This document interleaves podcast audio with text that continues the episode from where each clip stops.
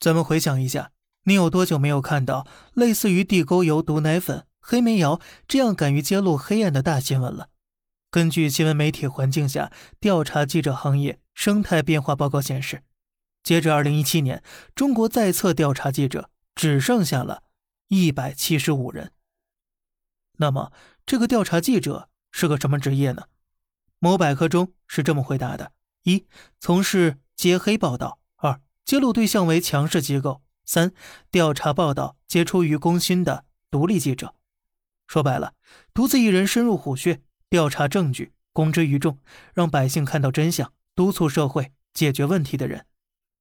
有人说啊，调查记者的减少是因为自媒体时代的到来。我们获取信息渠道变多了，并且每个人都可以是记者，每个人都可以随时随地的举起摄像头揭露黑暗，所以他们已经不被社会所需要了。的确，近几年来，我们经常能看到这种现象：某个人站在镜头前，手举身份证，嘴里说“我实名举报我的婆婆、我的老公、我的情人等等等等”，但是他们真的能够取代调查记者对社会的监督、对黑暗的揭露作用吗？咱们回想一下，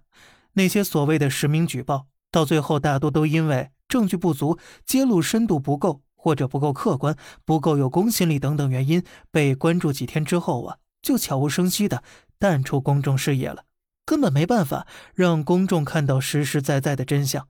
得不到令人信服的结果。这其实啊，更加凸显了调查记者存在的必要。所以，自媒体时代的到来。环境的改变，并不是调查记者消失的根本原因。报道三聚氰胺奶粉事件的调查记者简光洲，二零一二年在社交媒体上他说：“理想已死，我先撤了，兄弟们珍重。”在此之后呢，便是淡出了公众视野。而他的选择似乎给了我们一个答案了，就如开头所说的，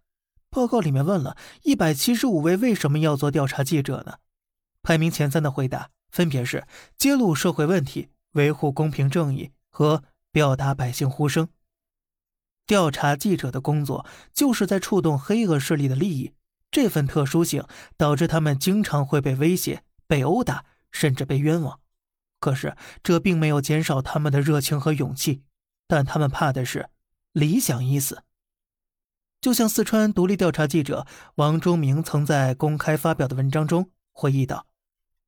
有一次呢，他在《读者报》发表了名为《甘洛矿业整治乱象》的新闻，被涉事单位围攻了报社一个月之后，报社在他毫不知情的情况下，用他的名义发表了正式的道歉声明，并且否认了当初新闻的真实性。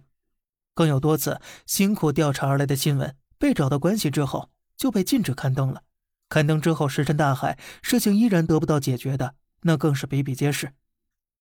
也许呢，调查记者们纷纷离开的原因正是这事，深深的失望和无力感。但是无论如何，他们是我们心目当中永远的英雄。三聚氰胺调查记者简光洲，山西疫苗调查记者王克勤，地沟油调查记者李翔，智障黑煤窑调查记者崔松旺，致敬我们心中的英雄。好了，这里是小胖侃大山。每天早上七点，与你分享一些这世上发生的事儿。观点来自网络，咱们下期再见，拜拜。